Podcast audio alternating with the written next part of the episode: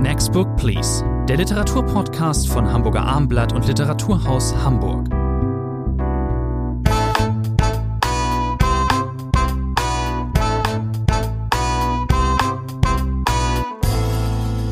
Willkommen, eine neue Ausgabe, die 20. mittlerweile von Next Book Please, dem gemeinsamen Literaturpodcast von äh, Literaturhaus Hamburg. Bei mir ist Rainer Moritz und Hamburger Abend. Mein Name ist Thomas André. Heute vier Titel. Gerhard Henschels Soko Heidefieber erschienen bei Hoffmann und Kampe. Elizabeth Gilberts City of Girls erschienen bei Fischer. Richard Russos Jenseits der Erwartungen erschienen bei Dumont und Mary McLeans Ich erwarte die Ankunft des Teufels erschienen bei Reklam. Wir starten mit einer, das kann man glaube ich so sagen, Krimisatire, lieber Herr Moritz, ähm, von Gerhard Henschel, Soko Heidefieber. Sie kennen den Autor recht gut. Der hat ja zuletzt vor allen Dingen mit seiner ähm, Martin Schlosser Saga äh, ist er in Erscheinung getreten. Jetzt diese äh, Fingerübung, nenne ich jetzt mal. Ähm, haben Sie das Buch gerne gelesen? Ich habe es gerne gelesen, zumal ich äh, Gerhard Henschel jede Pause gönne. Sie haben es gesagt, die Martin Schlosser Romane, das sind ja viele Bände über sein eigenes Leben. Das wird noch viele Bände hoffentlich geben. Und ab und zu gönnt sich Henschel eine Art Atempause. Dann macht er etwas ganz anderes. Und jetzt hat er eben wieder ein satirisches Buch geschrieben. Das waren ja seine Anfänge, so hat er in den frühen 90er Jahren begonnen. Und jetzt ist Gerhard Henschel offensichtlich die Hutschnur gerissen. Und er wollte etwas schreiben gegen diese Flut von Regionalkrimis, die uns seit vielen Jahren belästigt und behelligt. Es gibt ja mittlerweile keine Landgemeinde mehr in Deutschland ohne Kommissar, ohne Ermittler, ohne Detektiv. Und deswegen jetzt ein Überregionalkrimi, so der Untertitel von Soko Heidefieber, ein Buch, in dem es Gerhard Henschel, wenn man so will, den Autorinnen und Autoren von Regionalkrimis heimzahlt, denn sie müssen alle sterben. Es sind, glaube ich, 15 an der Zahl, die ins Gras beißen müssen, allesamt Autorinnen und Autoren jener schrecklichen Krimis, die im Watt spielen, die auf einer Insel spielen, die auf der Schwäbischen Alb spielen. Also eine Auseinandersetzung, eine satirische, Sie haben es gesagt, mit diesem Phänomen. Genau. Und das sind äh, grässliche Bücher, die diese Autoren schreiben. Und äh, sie lassen in diesen Büchern ihre äh, ähm, Opfer auf grässliche Art und Weise sterben. Und Gerhard Henschel wiederum lässt nun diese Krimi-Autoren auf grässliche Art und Weise sterben. Eine Romanfigur nennt das angewandte Literaturkritik. Wer diese Romanfigur ist, können wir gleich mal äh, zu ähm, kommen. Äh, lieber Herr Moritz, kann man das denn eine wirklich eine literarische Rachefantasie nennen? Ich erinnere mich an den Anfang des Buches, da, da liest der erste Krimi-Autor, der zu Tode kommt, liest in einer Buchhandlung in der Lüneburger Heide und der, der Buchhändler, also der Gastgeber an diesem Abend, äh, sagt, ähm, ja, die, die Leserinnen und Leser, die Kunden kaufen praktisch nichts anderes mehr außer Regionalkrimis. Da weiß man doch gleich, woher der Wind weht. Genau, es ist eine Abrechnung natürlich auch mit dem Literaturbetrieb, mit diesem Phänomen, das wir gerade beschrieben haben. Und Gerhard Henschel macht sich ganz offensichtlich natürlich auch einen Spaß daraus. Das heißt, er erfindet nicht nur diese Figuren, er findet auch deren Prosa. Und Sie haben es gesagt, es ist teilweise schreckliche Prosa, furchtbare Prosa. Das heißt, er zitiert aus den vermeintlichen Originalwerken. Und das Schöne ist, dass diese Figuren, diese Autoren nun auch umkommen müssen auf die Weise, die sie in ihren Romanen beschreiben. Also er zahlt es ihnen doppelt heim. Die Fiktion schlägt zurück, wenn man so will. Sie werden dafür bestraft, dass sie so schlechte Bücher äh, geschrieben haben, dass sie keine deutsche Region mehr in Ruhe lassen. Und das gönnt sich äh, Gerhard Henschen nun über ein ganzes Buch, dies zu beschreiben. Es gibt natürlich ein, ein Ermittlerduo, das im Mittelpunkt steht. Und es ist eben nicht nur ein Roman, der irgendwo in der Nähe von Hamburg spielt, irgendwo auf dem Land spielt, sondern wir haben es mit großen Strecken zu tun, die wir zurück. Wir sind in Griechenland, wir sind sogar in Albanien irgendwann. Also hier hat äh, Gerhard Henschel viel aufgefahren, um sich vom Regionalbuch auch wieder zu entfernen. So ist es. Dieser zweite Strang, während die Ermittler, ich nenne mal hier die Namen, äh, sie heißt Ute Fischer, das ist noch relativ normal. Er heißt Gerold Gerold. Ähm, man sieht auch bei dieser Namensfindung, also es gibt hier schon einige Albernheiten und eben auch Karlauer, die ähm, Henschel hier ein, nicht nur einstreut, das ist eigentlich am laufenden Band, aber ich werde trotzdem dieses Buch letzten Endes nie überdrüssig, weil er doch letzt, doch immer wieder auch, naja, es ist, entbehrt halt keiner, in keiner Weise irgendeiner Komik. Also er hält einen ganz gut bei der Stange. Eben auch, und jetzt komme ich darauf zurück, durch diesen zweiten Strang, Da lässt er nämlich einen Autorenkollegen, äh, der auch mal ein bisschen Grimmis geschrieben hat, aber eben nicht nur, äh, den real existierenden äh, Frank Schulz, Hamburger Autor, jetzt in Osnabrück lebend, ein, wir nehmen an, ein guter Bekannter ähm, von Gerhard Henschel, den lässt er in diesem Roman auftreten und den lässt er auch furchtbar leiden. Der muss einige, einige Abenteuer bestehen auf der Flucht vor schrägen Gestalten ich finde, dass dieser zweite Erzählstrang, der übrigens auch wie der erste, der eigentliche, ein bisschen zu lang geraten ist, aber der ist ein schönes Gegengewicht. Der hat das irgendwie auch gebraucht, weil sonst wäre das alles ja nur eine Abfolge von ähm, christlichen Morden. Ja, dieser Frank Schulz ist natürlich ein literarischer Krimi-Autor. Das ist schon mal ein großer Unterschied. Deswegen mögen Definitiv. alle nicht ganz so literarischen Krimi-Autoren diesen Frank Schulz nicht. Er gibt dann ein Interview im Fernsehen, das missinterpretiert wird und von da an hat er den Hass aller Regionalkrimi-Autoren auf sich. Es gibt einen, den Namen sollten wir vielleicht erwähnen, Waldemar König, der sieht sich als den wahren Herrscher der Regionalkrimi-Literatur, der aber nicht erst einmal umgebracht wird. Es gibt eine wunderbare Szene, da sieht man, dass Gerhard Henschel sich wirklich Mühe gegeben hat, sich aller möglich, alle möglichen Spleens auszudenken. Dieser Waldemar König der sich nicht genug geschützt fühlt von der Polizei. Er will Personenschutz beantragen. Der macht nun eine Art Videokonferenz mit seinem Namensvetter aus Amerika, mit Stephen King. Das heißt, Stephen King soll dafür Sorge tragen, dass die deutsche Politik sich endlich darum kümmert und ihn, Waldemar König und seine Kollegen schützt. Eine wunderbare Szene, in der Stephen King gar nicht so recht versteht, was dieser Waldemar König von ihm will. Von da an wird Waldemar König auch keine Zeile mehr von Stephen King lesen. Also man sieht bis ins Detail hinein, nicht nur Frank Schulz, der lebende Frank Schulz, nun plötzlich zur Romanfigur geworden und der hat eben wirklich viel, viel durchzumachen. Er wird in Griechenland gefangen genommen, er muss Märsche unternehmen, er landet irgendwann, ich habe es gesagt, in Albanien. Also Gerhard Henschel hat sehr viel Holz aufgewandt. Ich habe mich erinnert gefühlt, äh, weil ich diesen Roman damals zufällig gelesen habe. Äh, Gerhard Henschel hat vor über 20 Jahren zusammen mit Wiglaf Droste auch einen ja, Roman geschrieben, genau. Der Barbier von Bebra hieß dieses Buch. Mhm. Da ging es um die ostdeutschen Gutmenschen, um die äh, Rebellen des Ostens. Und da ist übrigens auch einer nach dem anderen getötet worden. Ich habe noch mal ein paar Zeilen ja. aus diesem Roman gelesen. Da gibt es Parallelen, auch im Abschlacht, im Grotesken dessen, was hier aufgetan wird. Mir war das äh, ehrlich gesagt vor allem auch im zweiten Teil eine Spur zu lang, zu ausufernd, weil natürlich sich die Gags, die immer wieder gesteigert werden, die Romanfiguren haben grauenvolle Namen, Sie haben gerade die äh, Kommissarin Fischer erwähnt, die den normalsten Namen hat, wenn man so will, in diesem Buch. Also hier wird sehr viel aufgenommen. Man muss eine gewisse Sympathie für solche überdrehten Gags haben, um das über die ganze Romanlänge gut zu finden.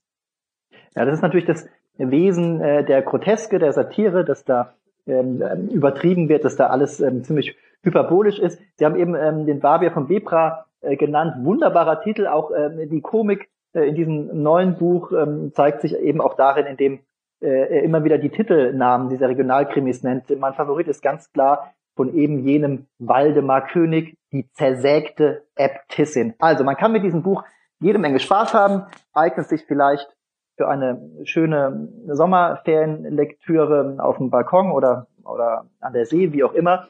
Ich gebe Gerhard Henschels äh, Soko Heidefieber äh, sieben Punkte. Und Sie, Herr Moritz? Ich gebe sechs Punkte, ich bleibe einen drunter.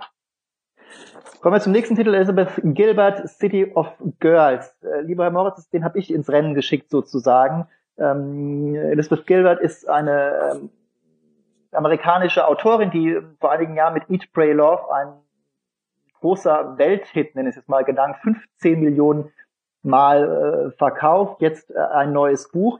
Wollen wir mal ganz kurz, oder vielleicht wollen Sie auch nicht, wie auch immer, über E und U reden.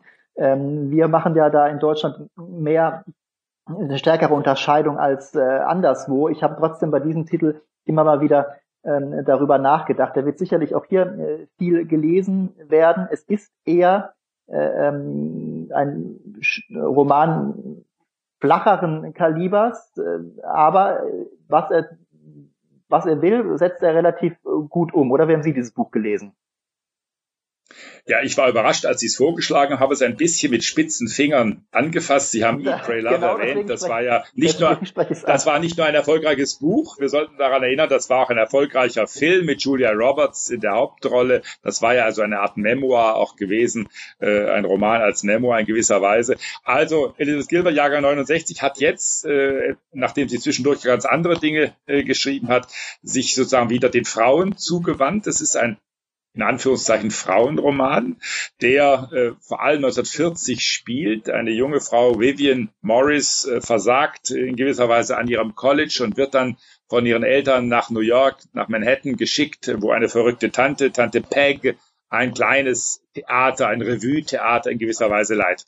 Ich habe das angefangen zu lesen und war erst einmal angenehmst überrascht über den flotten, äh, intelligenten Ton, den Elizabeth Gilbert in der Übersetzung von Brit Sohmann-Jung hier auch auf Deutsch anschlägt. City of Girls, das ist ja ein Titel, vor dem man fast davonlaufen möchte, weil das nun wirklich schon wie eine Fernsehserie äh, letztlich äh, klingt. Aber ich muss sagen, nur mal vom allgemeinen ein...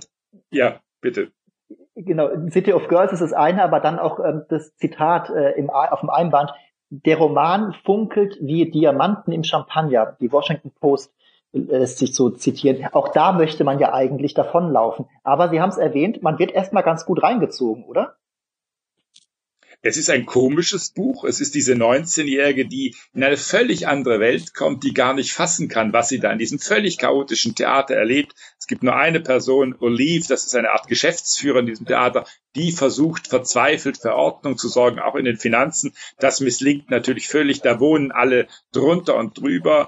Und äh, unsere Heldin Vivian, wie gesagt, völlig verblüfft. Äh, das ist so ganz anders als zu Hause. Aber sie lässt sich auf dieses Leben ein. Sie genießt die Freiheit. Sie schließt Freundschaft äh, mit diesen Revue-Tänzerinnen, vor allem mit einer. Und dann beginnt ein ganz äh, sexuell erwachtes Leben, wenn man das so nennen will. Das heißt, sie lässt sich auf alles ein, was Manhattan zu bieten hat. Das Theater, wie gesagt, ist keine Hochburg äh, der großen Kultur. Man ist froh, wenn ein paar Leute kommen. Aber es ist Elizabeth Gilbert, glaube ich, durchaus gelungen, uns diese Vivian komisch, aber auch nah zu bringen, dadurch, dass sie schildert, was in dieser jungen Frau vorgeht, die sich auf ein ganz anderes freies Leben einlässt. Wir sind, ich habe es glaube ich schon erwähnt, aber wir sollten es nochmal wiederholen, im Jahr 1940. Also wir haben die zumindest in New York, glorreichen 40er Jahre noch, wo die Welt bunt und schillernd ist. Das ist sozusagen der Kernzeitraum dieses Buches. Es kommt aus äh, Großbritannien, eine alterne, alterne Diva ist es glaube ich nicht, aber eine, eine Schauspielerin, die etwas älter ist, also die kommt äh, nach New York, im London ist Blitzkrieg, da haben die Theater äh, nicht mehr auf und die äh, in diesem in dieser Klitsche in Lily Playhouse wird eben ein neues Stück aufgeführt. Da ist ähm, Vivian dabei, sie ist Textilschneiderin, sie ähm, schneidet also die, ähm, die Kostüme. Und diese andere Schauspielerin hat einen äh, Bo, einen Ehemann, jung, strunzdumm, ähm, aber eben sehr, sehr attraktiv. Und Vivian lässt sich mit dem, das ist das große Drama, eben äh, völlig unmotiviert. Sie hatte eigentlich gar nicht wirklich Lust zu. Es passiert einfach auf eine auf eine Affäre, also ein One-Night-Stand sozusagen, eine Ménage à trois. Ihre Freundin ist auch dabei. So, dann kommt der Bruch und dann wacht äh, ähm, sozusagen Vivian in einem ähm, Albtraum auf. Sie haben eben erwähnt, es gab die sexuelle Erweckung, die junge Frau entdeckt sich und ihr, ihr Liebesleben äh, und in dem Moment kommt eben der große Bruch. Sie wird aus New York äh, vertrieben ähm, und dann gibt es eben auch einen Bruch in dieser ähm, Geschichte. Ähm, äh, es geht um sexuelle Freizügigkeit einer jungen, ungebundenen Frau. Es geht um Selbstermächtigung, sagt man da ja immer. Das ist es aber auch wirklich. Wir müssen uns nochmal vergegenwärtigen, wo das spielt. In den 40er Jahren, da war es eben nicht normal, ähm, ähm, dass eine Frau nicht mit Anfang, Mitte 20 heiratete und Kinder bekam. Ähm, haben Sie diesen Bruch in der, im Plot auch fest? Der ist ja da, muss man nicht feststellen, der ist da, aber wie hat Ihnen der zweite Teil? Also sie muss zurück in die Provinz und kommt dann eben nochmal nach New York und dann mit geraffter erzählt sozusagen. Da wird ihr Leben noch zusammengefasst, sie äh, bleibt äh, alleine, ähm, arbeitet. Das Theater hat dann irgendwann längst zugemacht. Wir, wir gehen durch die Jahrzehnte. Sie lebt in einer Freundschaft zusammen mit einer anderen Frau, die wiederum ein Kind bekommt. Also alles, äh, aber eben, sie sind nicht verheiratet oder so, ist auch keine ähm, homoerotische Beziehung. Vivian bleibt ihr Leben lang äh, alleine, ähm, hat wechselnde Männerbekanntschaften. Ähm, und ähm, genau, lass uns noch mal kurz reden über äh, dieser, dieser, dieser ganze Bericht, den Sie da äh, ähm, verfasst, der ist ja an eine Person gerichtet. Und ähm, haben Sie äh, irgendwann in diesem Plot geahnt, wer diese Person sein kann? Man braucht, glaube ich, eine Weile. Ich fand diesen zweiten Teil generell etwas langatmiger. Mir hat der erste Teil, diese Theaterszenen, äh, besonders gut gefallen. Das muss ich klar sagen. Das muss man erstmal so hinbekommen. Eine solche Szenerie so komisch, so witzig zu beschreiben, wie es Elizabeth Gilbert tut. Sie haben gesagt, es gibt diesen Erzählrahmen, den muss man nach und nach erst durchschauen. Da ist nämlich unsere Vivian knapp 90 und jetzt wird sie gefragt, das ist natürlich ein äh, sehr erfundener Erzählrahmen. Jetzt wird sie gefragt, ja, wie war das denn mit einem bestimmten Mann? Warum war der dir so viel wert? Und jetzt blickt sie, ich glaube, es sind fast 500 Seiten, auf ihr Leben zurück. Äh, erst sehr ausführlich im Detail, dann, Sie haben es gesagt, etwas geraffter. Also diesen Rahmen, äh, den muss man nicht lieben, glaube ich, den kann man als solchen akzeptieren. Das ist ja ein alter Trick der Romanliteratur, sich so einen Rahmen auszudenken, der da dazu einlädt, auf sein Leben zurückzublicken. Also für mich war der Roman im zweiten Teil nicht stärker, um es zu sagen, sozusagen als im ersten Teil. Aber trotzdem hat Elizabeth Gilbert ihre großen Themen. Was macht ein Frauenleben aus? Was macht die Unabhängigkeit äh, dieser ja. Frau aus? Was äh, macht Erotik aus? Was macht Nähe und Distanz aus? Das hat sie, glaube ich, durchgezogen durch diesen ganzen Roman, durch diesen diese vielleicht etwas zu vielen Seiten. Aber letztlich ist ihr das, glaube ich, durchaus gelungen stimme ich zu. Um auf meine Frage zurückzukommen, wer denn dieser Adressat ist, wir nennen ihn natürlich eben einfach gar nicht. Ähm, das ist dann schon durchaus eine, eine Überraschung. Ich finde allerdings, dass das ja. zu konstruiert ist, zu gewollt. Da hat man einige Plausibilitätszweifel. Ich finde diesen zweiten Teil auch ähm, schwächer. Übrigens habe ich bei der Lektüre äh, relativ früh an ähm, Jennifer Egan's letzten Roman Manhattan Beach äh, gedacht. Äh, genau. Die spielt zur selben Zeit, am selben Ort. Äh, da geht es um eine äh, Armeetaucherin, ähm, auch ein Spannungsplot. Äh, ähm, und da ging es eben auch um Emanzipation, weibliche Selbstermächtigung. Da war die Handlung natürlich konsistenter und insgesamt auch, naja, interessanter, um ein an, äh, abgedroschenes Wort äh, zu äh, verwenden. Hier geht's äh, eben viel noch um Liebe. Es ist auch äh, letzten Endes etwas klebriger und kitschiger auch, aber, ich habe es mehrere Male erwähnt, gerade im ersten Teil äh, eignet äh, diesem Stoff auch ähm, jede Menge ähm, Humor. Ist äh, teilweise ähm, raffiniert erzählt, aber mit Sprache macht äh, ähm, Elizabeth Gilbert natürlich nicht viel. Jetzt wird's bei der Bewertung wird, tue ich mir ein bisschen schwer. Wir haben beide quasi zugegeben, wir haben es mit bisschen spitzen äh, Fingern angefasst. Da machen wir vielleicht doch einfach einen Unterschied zwischen U und E. Aber wenn ich jetzt äh, mal mir angucke, was will diese Autorin, ähm, welche Temperatur hat ihr ihr äh, Schreiben, dann das, was sie will, das macht sie ziemlich gut. Also, um Platz zu sagen, für einen äh, Unterhaltungsroman ist das doch äh, ziemlich äh, gelungen. Deswegen bin ich äh, bei City of Girls von Elizabeth Gilbert bei ähm, sechs Punkten. Ich bleibe bei sechs Punkten wie Sie und so sind wir in herrlicher Einmütigkeit. Kommen wir jetzt, lieber Moritz, zu einem Autor, auch aus Amerika stammt, den wir beide ziemlich schätzen, nämlich äh, Richard Russo. Ähm, sein neues Buch heißt Jenseits ähm, der Erwartungen. Das ist, kommt nicht, kommt glaube ich nur etwa zwei Jahre nach seinem letzten Werk, hat ein bisschen schneller jetzt geschrieben. Ich werfe jetzt einfach schon mal so in unsere traute Runde. Ähm, man merkt diesem Buch an, dass er es ähm, etwas ähm, schneller äh, geschrieben hat. Ähm, stimmen Sie mir dazu? Das letzte Buch, das letzte Buch, andere waren Erzählungen, die auf Deutsch erschienen sind. Er hat ja eine, das sollte man vielleicht am Anfang sagen, eine etwas merkwürdige Publikationsgeschichte in Deutschland. Richard Russell hat 2002 einen der renommiertesten Preise bekommen in den USA, den Pulitzer-Preis. Normalerweise ist es so, dass diese Bücher, die diesen Preis bekommen, sofort ins Deutsche übertragen werden. Allerdings, das waren, ich glaube, in der Übersetzung dann 700, 800 Seiten. Und deswegen äh, hat hat es sehr, sehr lange gedauert, über 15 Jahre, bis sich ein deutscher Verlag entschlossen hat, diesen Roman, der hieß im Original Empire Falls und dann auf Deutsch diese gottverdammten Träume.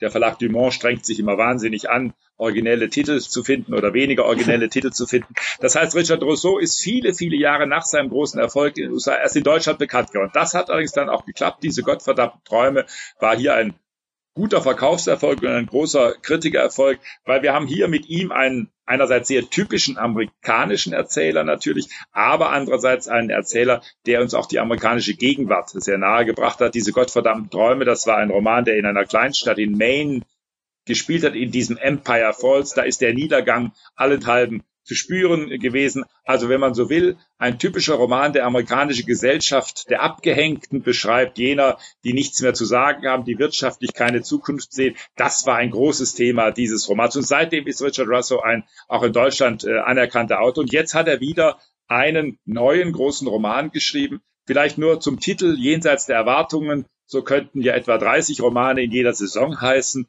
Im Original, das war allerdings sehr schwer zu übersetzen, heißt dieses Buch Chances Are. Das war ein sehr erfolgreicher Popsong von Johnny Mathis, einem der erfolgreichsten amerikanischen äh, Sänger in den 50er Jahren. Chances Are, das heißt auf Deutsch dann eigentlich so viel wie gut möglich das oder die Chancen stehen gut. Das hat man sich nicht getraut, zumal dieses Lied Chances Are von Johnny Mathis, ein so sehr weichgespülter Popsong in Deutschland, nicht so wahnsinnig mehr in den Ohren der Menschen ist. Das ist aber zumindest äh, der Rahmen und wir haben es wieder mit einem Roman, vielleicht um das große Setting schon mal zu erwähnen, der Vergangenheit aufrollt. Wir sind im Jahre 2015, äh, als der Roman einsetzt, drei College-Freunde, Mickey, Teddy und Lincoln, alle drei 66 Jahre alt, treffen sich noch einmal, sie haben sich viele Jahre nicht gesehen, in Martha's Vineyard, dieser berühmten reichen Insel. Äh, und dort blickt man zurück, das ist der große Rahmen, auf ein Ereignis aus dem Jahre 1971. Da waren die drei schon mal zusammen, zusammen mit einer Frau, die die heimliche Hauptfigur dieses Buches ist, mit JC, eine schöne, unabhängige, aus reichen Verhältnissen stammende Frau, so scheint es äh, zumindest. In diese Frau waren alle drei verliebt und damals, 1971, ist diese JC spurlos verschwunden. Niemand, so scheint es am Anfang, weiß, was aus ihr geworden ist. Und das ist natürlich ein großes Thema. 2015 will man der Wahrheit auf den Grund gehen, vor allem Linken tut dies, er geht in die Redaktion, stöbert alte Zeitungsberichte auf, trifft einen Polizisten. Was ist mit JC geschehen? Also zum Teil ein Roman mit kriminalistischen Motiven. Das ist richtig. Da ist man etwas überrascht. Ähm, ähm, also bei Richard Russo sind alle seine Bücher äh, eigentlich irgendwie auch Plot getrieben. Äh, einerseits, andererseits sind es immer Charakterzeichnungen. Es geht um äh, Beziehungen, es geht oft auch um die Ehe, es geht um eher die kleinen Leute. Ich habe es am Anfang aber angesprochen, ich, indem ich gleich relativ tendenziös war und sagte, er hat das hier ein bisschen schneller geschrieben. Er ist äh, anders ausgedrückt ein hemmungsloserer Erzähler als sonst. Ich vermisse in diesem Werk hm, letzten Endes die Tiefe der Menschenbeschreibungen. Sieht man mal von dem Ex-Wachtmeister Coffin ab, Sie nannten ihn eben schon, aber gerade alle Hauptfiguren sind in meinen Augen zumindest flacher geraten als sonst. Mit hemmungslos meine ich, er hat sich hier einem ähm, dann doch zum ersten Mal in seiner ähm, Schreiberkarriere, wenn ich ähm, das richtig sehe, so äh, total auf einen Thriller- und Mystery-Plot geworfen. So würde ich es mal einfach nennen. Das ist äh, teilweise kühn konstruiert. Es gibt eben dieses Mädchen, diese junge Frau, die verschwindet und ähm, man denkt sich schon, dass die eine der Figuren der Freunde Mickey ein bisschen mehr damit zu tun hat, denn dessen Perspektive wird auf den ersten äh, 300 Seiten eigentlich kaum eingenommen. Es geht eher um die anderen äh, beiden. Es werden ähm, eine gewisse Tiefe bekommen diese äh, Figuren schon, indem sie eben durch die Jahrzehnte begleitet werden. Aber zum Beispiel gerade bei den, bei den Hintergrundgeschichten, bei den Backstories, wo es, ähm, das machen die Amerikaner ja so, so, so gerne, äh, die sind ja äh, oft bessere Psychologen, sage ich jetzt mal, als ähm, Autoren äh, aus anderen Sprachen. Und zu dieser Psychologisierung von Figuren gehört eben immer auch eigentlich mindestens ein, zwei Geschichten aus der Kindheit äh, zu äh, berichten. Das ist hier, mir ist hier manches ein bisschen zu wahllos. Da hat der Mickey zum Beispiel, äh, ist der Jüngste, er hat sieben Schwestern. Das wird äh, mehrere Male ähm, benannt, aber mehr gibt mir die Information letzten Endes ähm, auch nicht. Es wirkt ein bisschen ja, einfach nicht so mit der Liebe und Sorgfalt alles aus gestaltet, wie sonst bei Richard Russo ist. Ich bin allerdings, muss ich zugeben, auch relativ streng, weil ich äh, Russo eben für einen großartigen Autor halte. Und hier ist mir manches dann eben auch doch manchmal auch zu, zu, zu seifig. Heißt aber nicht, ich, ich merke es gerade selbst, ich werde ein bisschen zu negativ. Sie können, dürfen mich auch gerne bremsen. Es ist nicht so, dass es da... Korrigiere immer, Sie gleich, von, korrigiere Sie gleich. Man, das, sehr gerne, dass man von diesem Stoff auch nicht angezogen äh, sein kann. Denn es wird eben auch viel von Amerika erzählt. Es geht äh, früh um den Vietnamkrieg. Ähm, die drei sind ja alle davon bedroht, eben an die ähm, Front in äh, Asien äh, zu müssen und ähm, genau das ist also dieses das spielt immer mit und das ist auch eine Erfahrung ähm, sozusagen die sich auch äh, Jahrzehnte später noch in ihrem äh, Leben äh, ähm, zeigt jetzt korrigieren Sie mich Nein, ich bin äh, nicht ganz anderer Meinung als Sie. Ich würde auch sagen, an diese gottverdammten Träume kommt dieser Roman nicht heran. Aber er hat nun einmal die großen Qualitäten, die viele amerikanische Autoren haben. Es ist gut geplottet. Es hat eben immer wieder diese diese Kluft zwischen Gegenwartshandlung 2015, die Namen Trump und Obama fallen natürlich auch. Äh, und wir haben natürlich Lebensgeschichten. Ich glaube, das ist das ganz Entscheidende. Die Lebensgeschichten werden ausgebreitet auf sehr typisch amerikanische Weise. Wir gehen in die Kindheit zurück, wir gehen in das Liebesleben der Figuren zurück und vor allem gehen wir in ihr berufliches Leben auch zurück. Was ist aus ihnen geworden? Die kriminalistische Spur, das ist ein wichtiges Thema. Das dürfen wir auch nicht verraten, was wirklich mit JC geschehen ist. Da muss man auch ein bisschen Wohlwollen haben gegenüber dem, wie Richard Russell das dann letztlich auflöst. Aber, aber, aber genau, auch ganz eben, genau, ja. aber es geht eben auch darum, was ist aus unserem Leben geworden? Alle drei sind 66 und sie blicken zurück.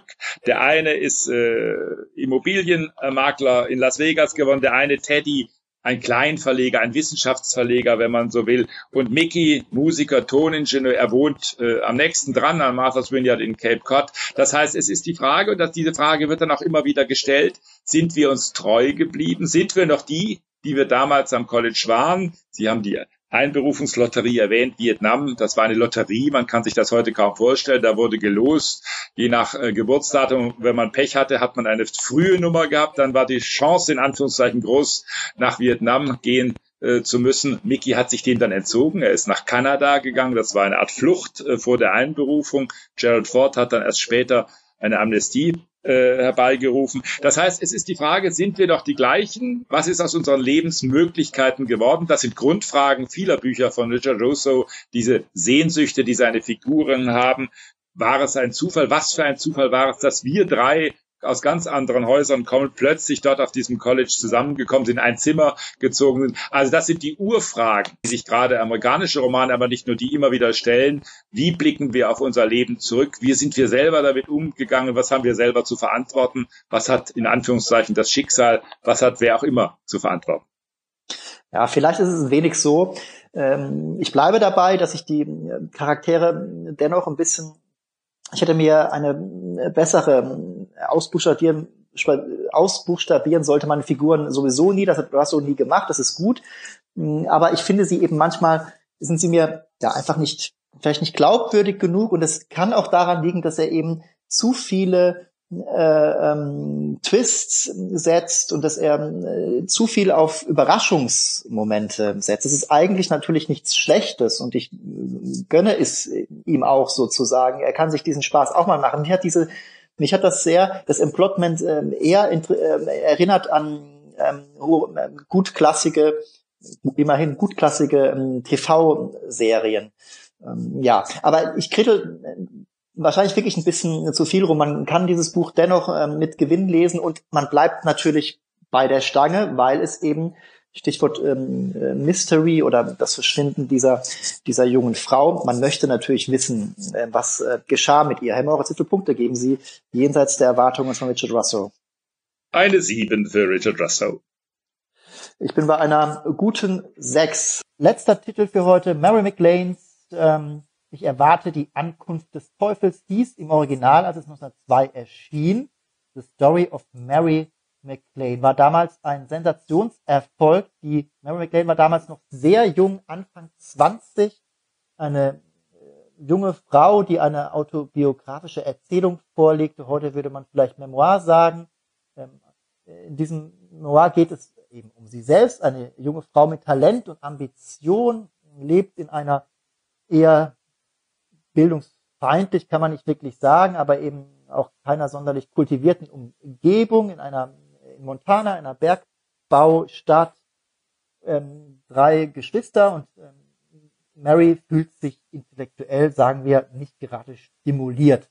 Ähm, sie fühlt sich isoliert, äh, ähm, sie ist hat literarische, kulturelle Interessen und sie fordert vor allen Dingen eins für sich, eben auch in diesem Text, den sie vorlegte, ähm, ähm, Ruhm und Erfolg. Und genau das bekam sie dann. Dieses Buch wurde, ich sagte es, ein Sensationserfolg und 100.000 Fach ähm, verkauft. Lieber Herr Moritz, kannten Sie den Namen Mary McLean vorher? Ich kannte ihn nicht, gebe ich offen zu.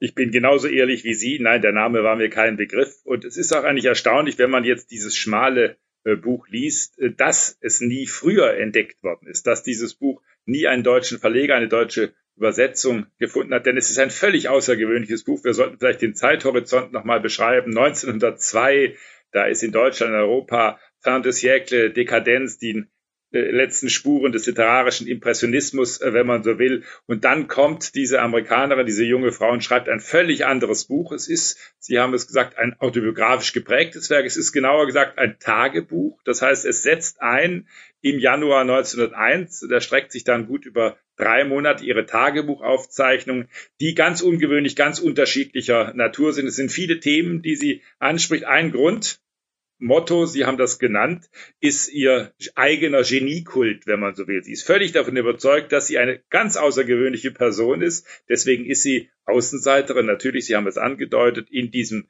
Bergbaustädtchen Butte, da ist kaum einer wie sie. Sie ist ungeheuer belesen, wenigstens behauptet sie das. Manchmal denkt man als Leser, ja, ist da nicht ein bisschen heiße Luft dabei? Ist das nicht auch ein bisschen Größenwahnsinn? Sie hat George Eliot gelesen, sie hat Henry James gelesen, will aber keine Intellektuelle sein, das sagt sie an einer anderen Stelle. Also das heißt, es springt hin und her in diesem Tagebuch, das ist ja ganz normal für Tagebücher. Die sagt am Anfang, ich will mich darstellen in meiner ganzen Nacktheit. Also dieser Impetus, den wir schon von Jean-Jacques Rousseau kennen, wenn schon Tagebuch, wenn schon Autobiografie, dann bitte ganz offen, ganz ehrlich. Diese Fiktion hält sie am Anfang auch aufrecht. Und wir haben nun ein ganzes Potpourri von Themen, Außenseitertum in diesem Bergbaustädtchen. Sie will weg aus dieser Stadt. Das wird ja übrigens der Autorin Mary McLean auch durch diesen Erfolg gelingen. Sie wird nach Chicago ziehen, wo sie 1929 dann auch schickt. Aber es gibt auch ganz andere Themen in diesem Buch. Es gibt die Literatur als Thema. Es gibt äh, das ihr Vorbild in gewisser Weise, die russische Malerin und Dichterin Marie Bashkirtsev, die in Paris äh, früh verstorben ist, 1884, die auch Tagebuch äh, geschrieben hat. Das ist eine Figur, die ganz wichtig ist für unsere Mary McLean. Es geht aber auch um dieses Städtchen. Es geht um die Einwohner. Es geht beispielsweise auch ums Essen und Trinken. Das sind wunderbare Kapitel dieses Tagebuchs. Sie beschreibt eine Olive. Wer immer einen eine gastronomische Anthologie herausgeben wird in den nächsten Jahren, muss dieses Olivenkapitel von Mary McLean nehmen. Sie isst gerne Porterhouse-Steak mit Frühlingszwiebeln. Auch das wird auf ungeheuer sinnliche Weise äh, beschrieben. Und es geht um ihren Körper. Das ist auch ganz wichtig. Das ist ein sehr früher Körpertext, wenn man so will. Sie findet sich selber großartig, gut aussehend. Das beschreibt sie. Also eine unglaublich breite Palette einer, eines Textes, den man manchmal auch ärgerlich zur Kenntnis sind, dann aber immer wieder voller Begeisterung bin ein Wesen intensiven, leidenschaftlichen Gefühls, ähm, heißt es einmal. Und an einer anderen Stelle bin ich unerträglich eitel. Das ist äh, gerade die zweite Stelle, finde ich sehr interessant. Ein Mann würde sich sowas niemals fragen. Ähm, dabei waren es aber damals äh, gerade natürlich vor allen Dingen Männer, äh, die ähm, sich in Pose warfen und die gesellschaftlich auch ganz andere Möglichkeiten hatten. Anne Cotton, die österreichisch-amerikanische Übersetzerin, Autorin, die selbst ein, eine sehr einprägsame äh, und pointierte Prosa schreibt, äh, die schreibt in ihrem Nachwort äh, vom Echo des Größenwahns ihrer männlichen Zeitgenossen.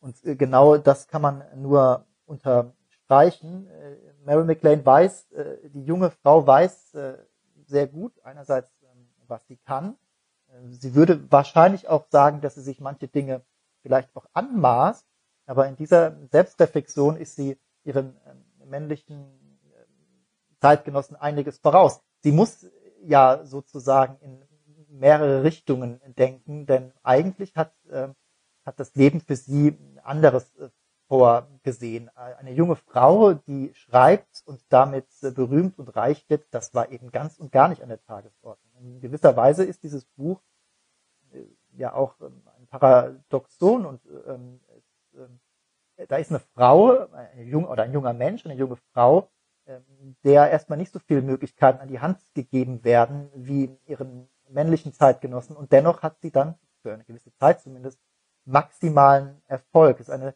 ähm, ja, sich selbst erfüllende Prophezeiung sozusagen. Sie fordert diesen Ruhm ein, sie bekommt ihn, aber weil sie eben auch salopp gesprochen wirklich was kann. Diese Sprache ist schon ziemlich, ziemlich äh, gut. Da schreibt eine Frau in einem wirklich emphatischen Staccato und sprachmächtig über ja, ihre Herkunft, Sie haben es erwähnt, über die Ödnis, die Langeweile.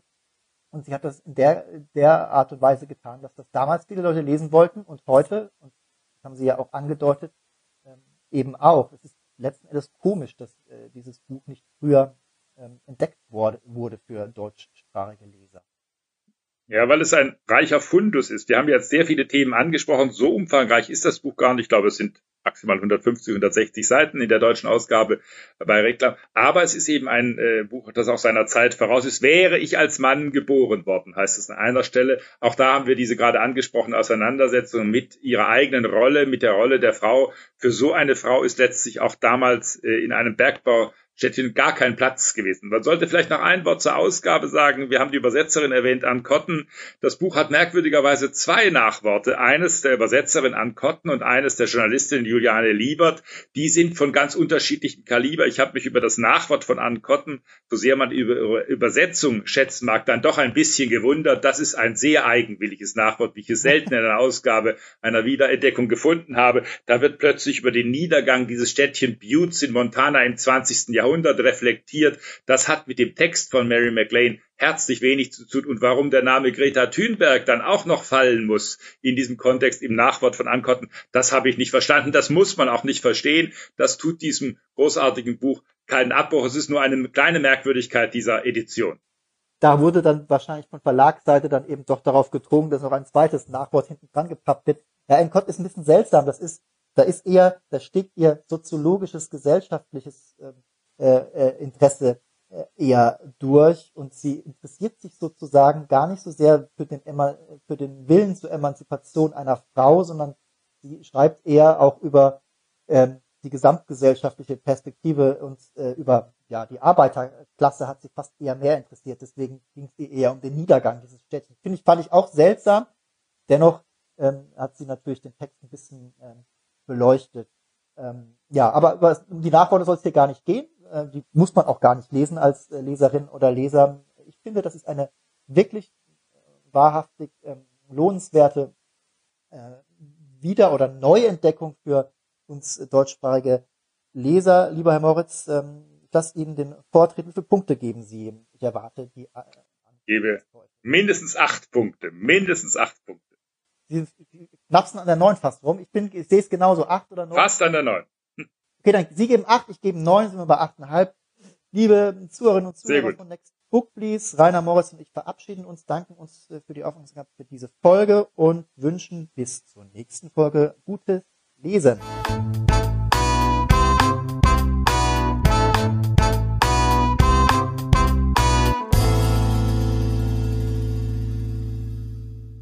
Weitere Podcasts vom Hamburger Abendblatt finden Sie auf abendblatt.de slash podcast.